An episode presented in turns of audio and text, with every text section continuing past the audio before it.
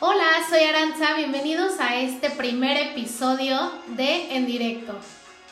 Hola, soy Sofía y estamos súper contentas de estar aquí con ustedes y de poder platicarles un poquito de nuestro primer episodio, que es nuestra Semana Santa Online.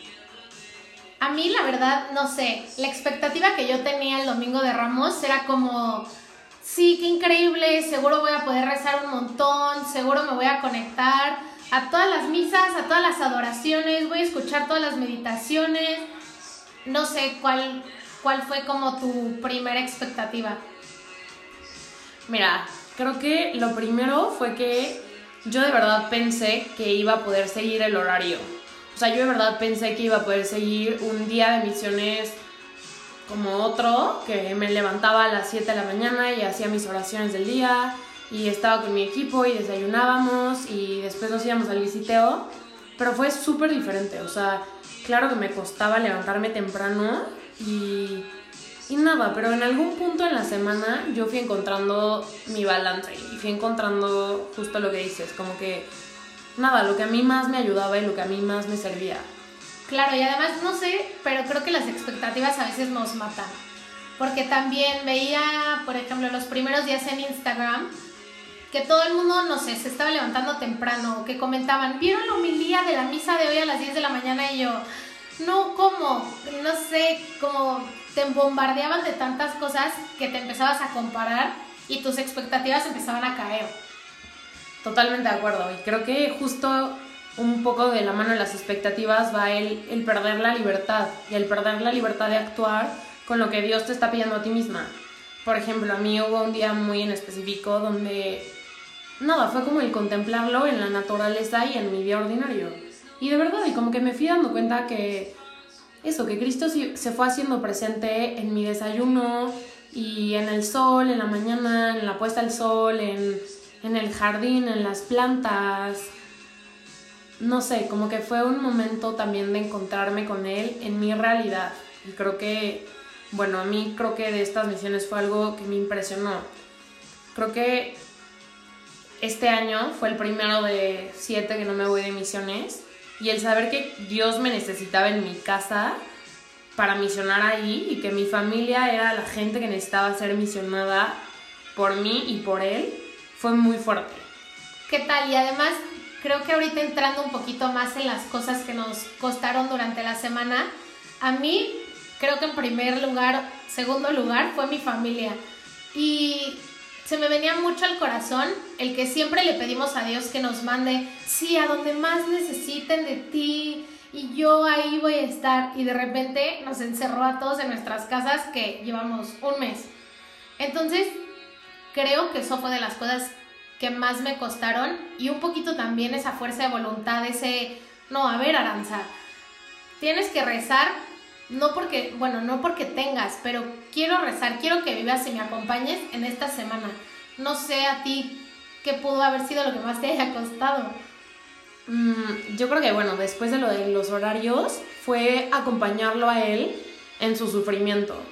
Como que yo siempre, la Semana Santa, lo que más me ha gustado es que, obviamente, que Jesús vuelve a la vida y su resurrección. Entonces creo que también me costó el el pensar que, que yo también tenía que hacer ofrecimientos en el día y que yo también me tenía que unir a su dolor en parte y a lo que me pedía.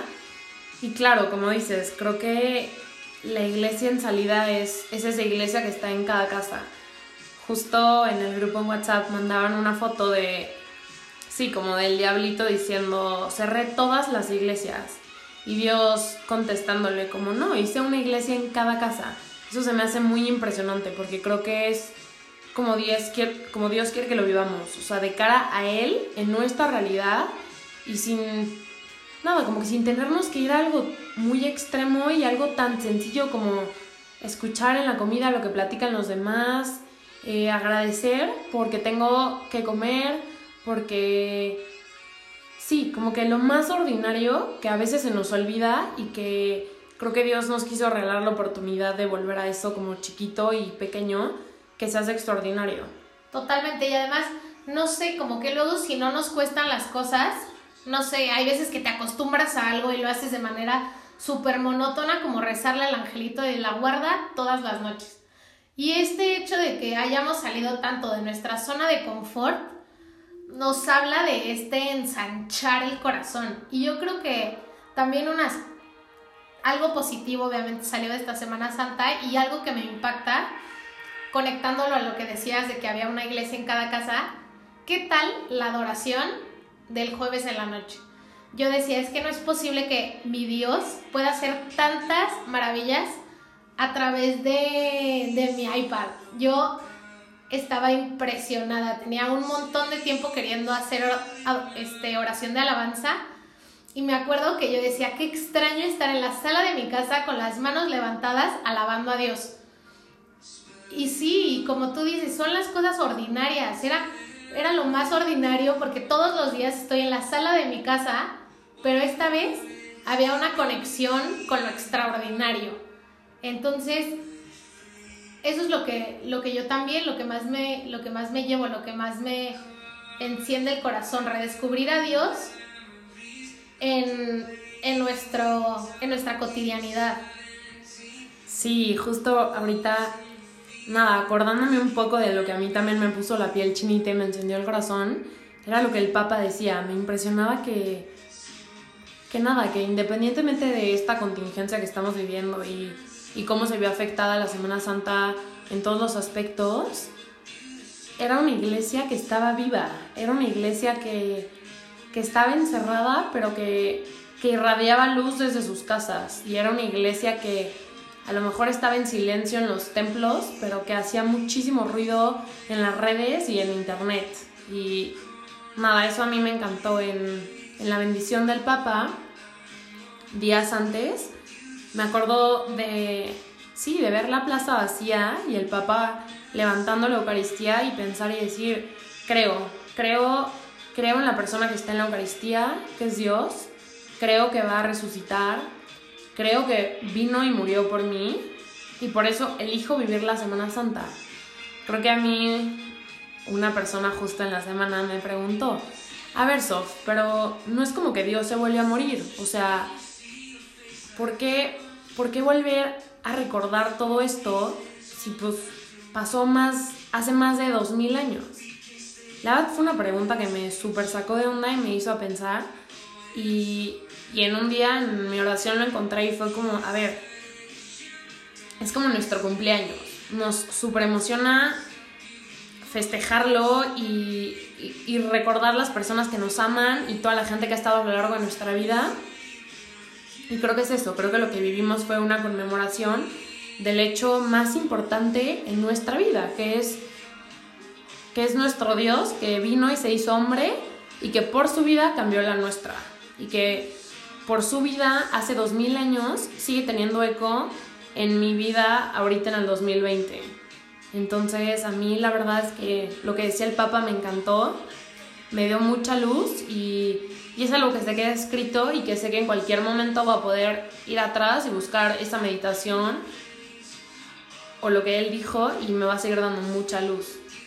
Sí, totalmente. Y además creo que también nuestros sacerdotes, nuestras consagradas religiosos, se merecen de verdad un aplauso porque creo que ellos se lanzaron, se pusieron de cabeza eh, buscaron tripiés, buscaron sus cámaras, limpiaron sus teléfonos, todo para que nosotros pudiéramos vivir esta Semana Santa. Entonces, de verdad, un agradecimiento muy, muy grande por esa compañía, por esa iglesia en salida que está saliendo, que está viva.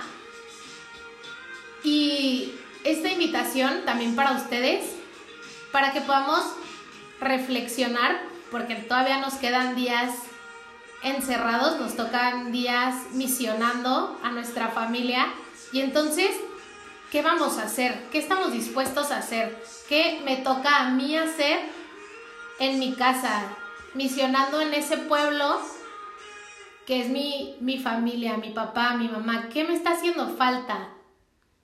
Claro, y creo que también entender que, como dices, la misión no se acaba, o sea, la misión continúa y yo creo que los días que nos quedan de estar encerrados en nuestras casas en cuarentena, y, y volviendo también a la normalidad, buscar ese encuentro cotidiano y, y que no se nos olvide que en lo ordinario está Dios y que, y que no pasa nada si no viviste la Semana Santa perfecta, que no pasa nada si te costó muchísimo estar en la misa online, como a mí, que no pasa nada si no estuviste presente en la adoración.